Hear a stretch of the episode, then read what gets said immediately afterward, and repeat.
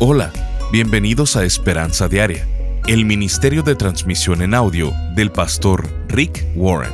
Estamos en la serie de enseñanzas titulada Creciendo durante las temporadas de la vida. En ella, el pastor Rick nos enseña cómo aprovechar al máximo cada temporada de nuestra vida, aprendiendo de los buenos y malos momentos que traen. Todos luchamos con la tentación nunca podremos ser tan buenos cristianos para hacer que la tentación desaparezca. El mismo apóstol Pablo escribió en Romanos capítulo 7 versículo 15, En vez de hacer lo bueno que quiero hacer, hago lo malo que no quiero hacer. El día de hoy en Esperanza Diaria, el pastor Rick nos dice que nos debemos anticipar a la tentación, no esperar a que nos sorprenda y nos tome desprevenidos. Escuchemos al pastor Rick en la primer parte de la enseñanza titulada La temporada de la tentación. El día de hoy vamos a continuar con nuestra serie sobre las temporadas de la vida y nos vamos a enfocar en la temporada de la tentación. La tentación es el problema más antiguo del hombre. Ha estado presente desde Adán y Eva. Me gustaría leerles una carta para empezar. Quiero que veas si sientes la lucha del autor con la tentación. Y dice, la verdad es que no entiendo nada de lo que hago, pues en vez de hacer lo bueno que quiero hacer, hago lo malo que no quiero hacer. Pero, aunque hago lo que no quiero hacer, reconozco que la ley es buena. Así que no soy yo quien hace lo malo, sino el pecado que está dentro de mí. Yo sé que mis deseos egoístas no me permiten hacer lo bueno, pues aunque quiero hacerlo, no puedo hacerlo. En vez de lo bueno que quiero hacer, hago lo malo que no quiero hacer. Pero si hago lo que no quiero hacer, en realidad no soy yo quien lo hace, sino el pecado que está dentro de mí. Me doy cuenta entonces de que aunque quiero hacer lo bueno, solo puedo hacer lo malo. En lo más profundo de mi corazón amo la ley de Dios, pero también me sucede otra cosa. Hay algo dentro de mí que lucha contra lo que creo que es bueno. Trato de obedecer la ley de Dios, pero me siento como en una cárcel, donde lo único que puedo hacer es pecar. Sinceramente, deseo obedecer la ley de Dios, pero no puedo dejar de pecar porque mi cuerpo es débil para obedecerla. Pobre de mí, ¿quién me librará de este cuerpo que me hace pecar y me separa de Dios? Eso está en Romanos 7, 15 al 25. ¿Quién me librará de este cuerpo que me hace pecar y me separa de Dios? ¿No es esta la verdadera pregunta? ¿Puedes sentir la frustración del autor de esta carta? ¿La puedes escuchar? Estoy listo para tirar la toalla. Lo asombroso de esta carta es que no está escrita por un drogadicto que vive en las calles, ni por una prostituta, un eh, proxeneta o un adicto al sexo. No la escribió un alcohólico. La escribió el apóstol Pablo hace dos mil años. Es Romanos capítulo 7. La verdad es que todos luchamos con la tentación, cada uno de nosotros. Nunca podemos ser tan buenos cristianos para hacer que la tentación desaparezca. Hoy te quiero dar las seis llaves para sobrellevar la tentación. Número uno, me anticipo a ella. Anticipa la tentación. Que no te sorprenda, que no te intimide. En cambio, prepárate cuando la tentación ocurre, tenemos tres reacciones comunes. Impresión. ¿Cómo es posible que haya pasado algo así? Frustración. ¿Por qué sigo cayendo en lo mismo una y otra vez? Y desaliento. Nunca voy a cambiar.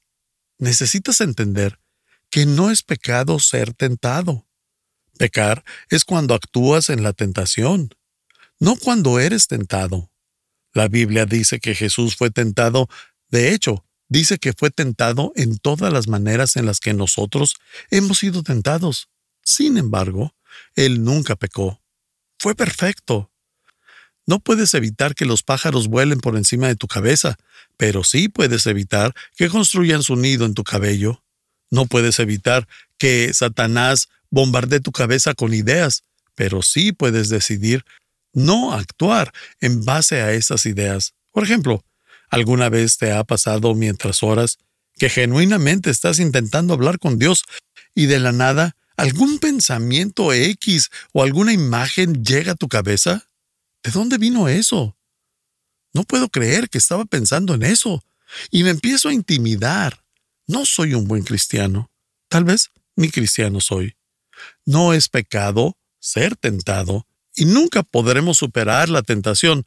Nunca vas a llegar a un punto en tu vida, en tu vida espiritual, en el que nada te va a molestar. Vas a ser tentado y no porque seas malvado, sino porque eres humano. Bienvenido a la raza humana. Es lo que haces con la tentación, lo que determina si estás bien o mal. En el momento en el que eres salvo, el momento en el que le entregas tu vida a Jesucristo, Satanás, como un sicario, hace un contrato con tu nombre. Está conspirando y maquinando tu fracaso las 24 horas del día. Él piensa en tu fracaso más de lo que tú lo haces. Está descubriendo tus vulnerabilidades y tus debilidades. ¿Cómo voy a hacer que resbale, que tropiece, que fracase? Lo increíble es que si no te puede hacer pecar, te va a intimidar con la idea de que puede lograrlo. Te hará nervioso y molesto por pensar que tal vez vas a caer. Le gusta hacerte sentir culpable por pensar que puedes tropezar. Te dice, si alguna vez estuvieras en esta situación, estarías perdido, fallarías, resbalarías, negarías a Cristo, rechazarías todo, te caerías de boca y empiezas a ponerte tenso y a intimidarte por algo que ni siquiera ha pasado. Esa es su meta. ¿Cuál es el antídoto? En vez de entrar en impresionarte, intimidarte o sorprenderte, cuando Satanás pone estos pensamientos en tu mente, necesitas prepararte. En Mateo 26, 14 Jesús dice, Estén alerta y oren para que no caigan en tentación. El espíritu está dispuesto, pero el cuerpo es débil. Anticípalo, espéralo. Que no te sorprenda, ten presente que viene en camino. Ah, es el diablo de nuevo. Cuando Dios nos da una idea lo llamamos inspiración. Cuando el diablo lo hace, lo llamamos tentación. Eres libre de elegir en qué pensamientos quieres habitar. Algunos de ustedes estarán preguntando, ¿la tentación es una temporada de vida? ¿Que no la tenemos todo el tiempo? Sí, sí la tenemos todo el tiempo, pero hay temporadas en nuestra vida en la que somos más vulnerables a la tentación. Esto varía de persona a persona, es diferente para cada uno. Algunos de ustedes son tentados cuando están aburridos. Otros puede que sean tentados cuando están solos. Algunos se encuentran más vulnerables cuando están cansados, fatigados. Otros cuando están bajo estrés. Algunos de ustedes justo después de tener un gran éxito. Algunos otros mientras están con amigos en el fin de semana. Varía con el tiempo. Necesitas conocer las temporadas que te hacen vulnerable y prepararte para ellas y estar al pendiente. 1 Corintios 10:12 dice, Por eso, que nadie se sienta seguro de que no va a pecar, pues puede ser el primero en hacerlo. Una de las temporadas donde más vulnerables somos es después del éxito. Pensamos que lo tenemos todo resuelto y estamos espiritualmente hasta arriba, y ahí es cuando Satanás viene a tentarnos. Las tres cosas con las que el diablo tentó a Jesús vinieron justo después de su bautizo, donde Dios bajó y dijo, Este es mi Hijo amado, estoy muy complacido en él. Una gran victoria espiritual. Junto después de eso, es tentado. Necesitas estar al pendiente en épocas de éxito y estar preparado para lo que va a llegar. Esta semana leí sobre Bobby Leach, el temerario que bajó las cataratas del Niágara en una caja de naranja y vivió. Y al siguiente día se resbaló con una cáscara de naranja y se rompió la pierna. Son las cosas pequeñas las que te matan. Comúnmente no son las cosas grandes, sino los pequeños tropiezos. Satanás está haciendo estrategia para tu vida, anticípala. Número 2. Acepto responsabilidad de ello. Acepta la responsabilidad de la tentación que ocurre en tu vida. No culpes a Dios ni a otras personas. Inclusive ni el diablo te puede tentar sin tu cooperación. Santiago 1, 14 y 15 dice, al contrario, cada uno es tentado por sus propios malos deseos, que lo arrastran y seducen. Los malos deseos dan a luz el pecado. Después, cuando el pecado se desarrolla completamente, da a luz la muerte. Si no tuvieras ese deseo internamente, no te podría tentar. Por ejemplo, nunca he sido tentado al inhalar pegamento de avión. La idea de tener esa sustancia pegajosa en mi nariz no me llama la atención, así que eso nunca me ha tentado. Si no hubiera un deseo correspondiente, no estaría siendo tentado. Estás escuchando Esperanza Diaria. En un momento el pastor Rick regresará con el resto del mensaje de hoy. Si te perdiste alguna porción de este mensaje, lo puedes escuchar a cualquier hora en pastorricespañol.com. Eclesiastés capítulo 3, versículo 1 dice, Hay una temporada para todo, un tiempo para cada actividad bajo el cielo. Dios estableció temporadas para las actividades de nuestra vida, temporadas para relaciones físicas, espirituales, emocionales, etc. Temporadas como la temporada de la soledad, la temporada de la pérdida, la temporada de la paternidad, la temporada del estrés financiero, y la temporada de la tentación. Estas temporadas tienen buenos y malos momentos, están fuera de nuestro control, no sabemos cuándo sucederán, dónde sucederán o por cuánto tiempo sucederán, y muchas veces pueden confundirnos, pero debes de saber que Dios tiene un propósito para cada una de ellas. El pastor Rick, a través de esta serie de siete conferencias, nos quiere ayudar a discernir el camino para que podamos aprender y crecer durante cada temporada para que podamos disfrutar cada temporada, para que podamos distinguir lo más importante en cada temporada y podamos ayudar a otros durante cada temporada. Queremos enviarte esta extraordinaria serie. Al contribuir financieramente con cualquier cantidad a Esperanza Diaria, te enviaremos estas 7 conferencias en formato MP3 de alta calidad descargable solo visítanos en pastorricespañol.com o llámanos al 949-713-5151. Esto es 949-713-5151 o en pastorricespañol.com. Al estar ahí, te invitamos a que te suscribas para recibir vía correo electrónico el devocional y podcast diario del Pastor Rick. Ahora, Volvamos con el pastor Rick para escuchar la conclusión de esta transmisión. Una de las temporadas donde más vulnerables somos es después del éxito. Pensamos que lo tenemos todo resuelto y estamos espiritualmente hasta arriba. Y ahí es cuando Satanás viene a tentarnos. Las tres cosas con las que el diablo tentó a Jesús vinieron justo después de su bautizo, donde Dios bajó y dijo, Este es mi Hijo amado, estoy muy complacido en él. Una gran victoria espiritual.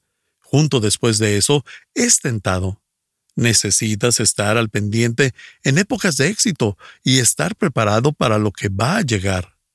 Esta semana leí sobre Bobby Leach, el temerario que bajó las cataratas del Niágara en una caja de naranja y vivió. Y al siguiente día se resbaló con una cáscara de naranja y se rompió la pierna. Son las cosas pequeñas las que te matan.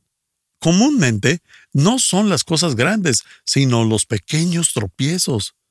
Satanás está haciendo estrategia para tu vida, anticípala. Número 2. Acepto responsabilidad de ello. Acepta la responsabilidad de la tentación que ocurre en tu vida. No culpes a Dios ni a otras personas. Inclusive ni el diablo te puede tentar sin tu cooperación. Santiago 1, 14 y 15 dice, al contrario, cada uno es tentado por sus propios malos deseos, que lo arrastran y seducen. Los malos deseos dan a luz el pecado. Después, cuando el pecado se desarrolla completamente, da a luz la muerte. Si no tuvieras ese deseo internamente, no te podría tentar. Por ejemplo, nunca he sido tentado al inhalar pegamento de avión. La idea de tener esa sustancia pegajosa en mi nariz no me llama la atención, así que eso nunca me ha tentado. Si no hubiera un deseo correspondiente, no estaría siendo tentado. Así que acepta la responsabilidad. No culpes a otras personas, no culpes al diablo, solo reconoce tu culpa cuando caes en la tentación. Esto es algo muy importante que comprender. Hoy en día vivimos en la era de la irresponsabilidad, donde nadie quiere admitir que sus problemas son por su propia culpa. Culpamos al gobierno, a los medios, a nuestros padres, las escuelas, al ADN, a nuestra genética, el, entorno, todo. La mayoría de mis problemas los he ocasionado yo. Esa es la verdad. Y eso también aplica para ti.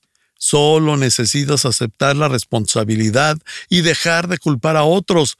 No estás admitiendo el verdadero problema. Si estás luchando con la tentación en estos momentos, si estás luchando con un hábito secreto, un complejo o dolor, no vas a encontrar la libertad hasta que dejes de echar culpas y empieces a arreglar el problema. Deja de culpar a alguien más. Incluso si esas otras personas te han lastimado. Tu reacción es la que está causando el problema.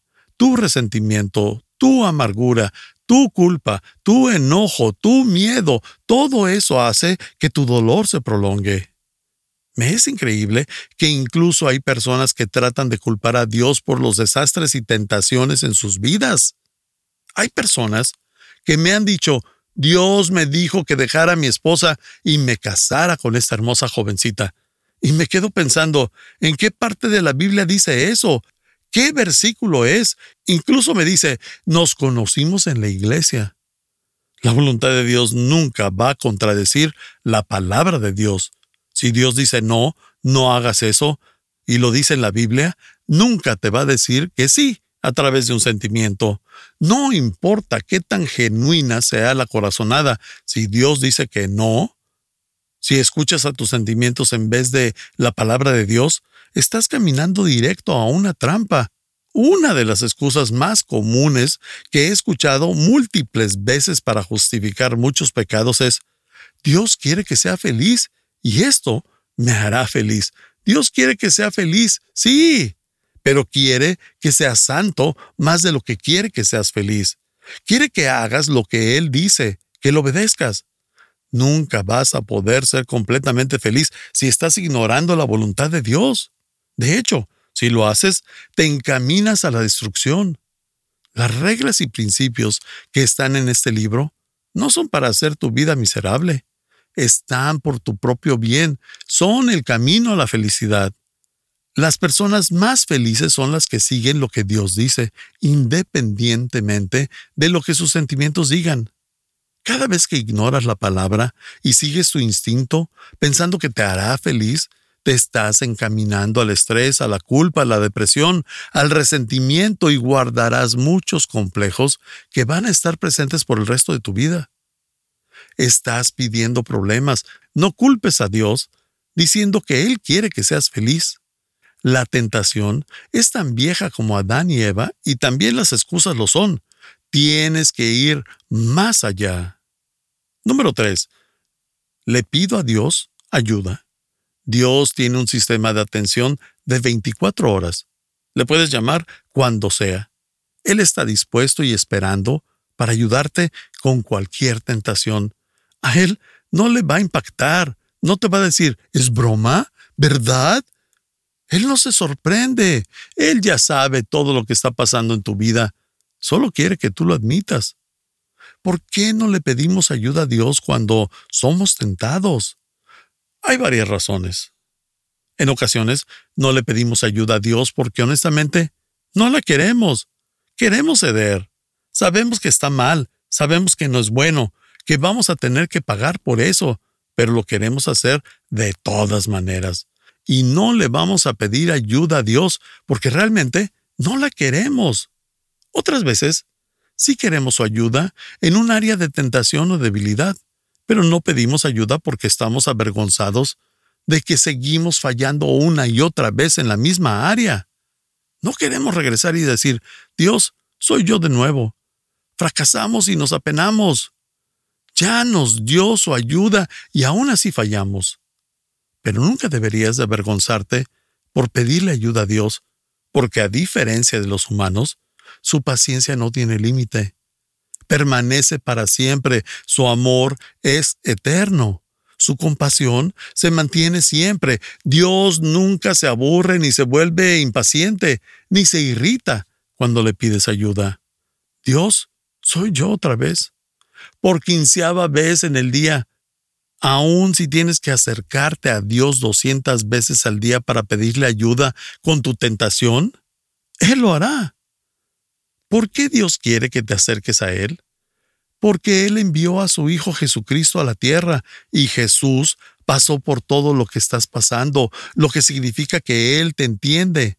Tenemos un Dios comprensivo. Él sabe por lo que estás pasando. En Hebreos 4, 15 al 16 dice, el diablo le puso a Jesús las mismas trampas que nos pone a nosotros para hacernos pecar, solo que Jesús nunca pecó.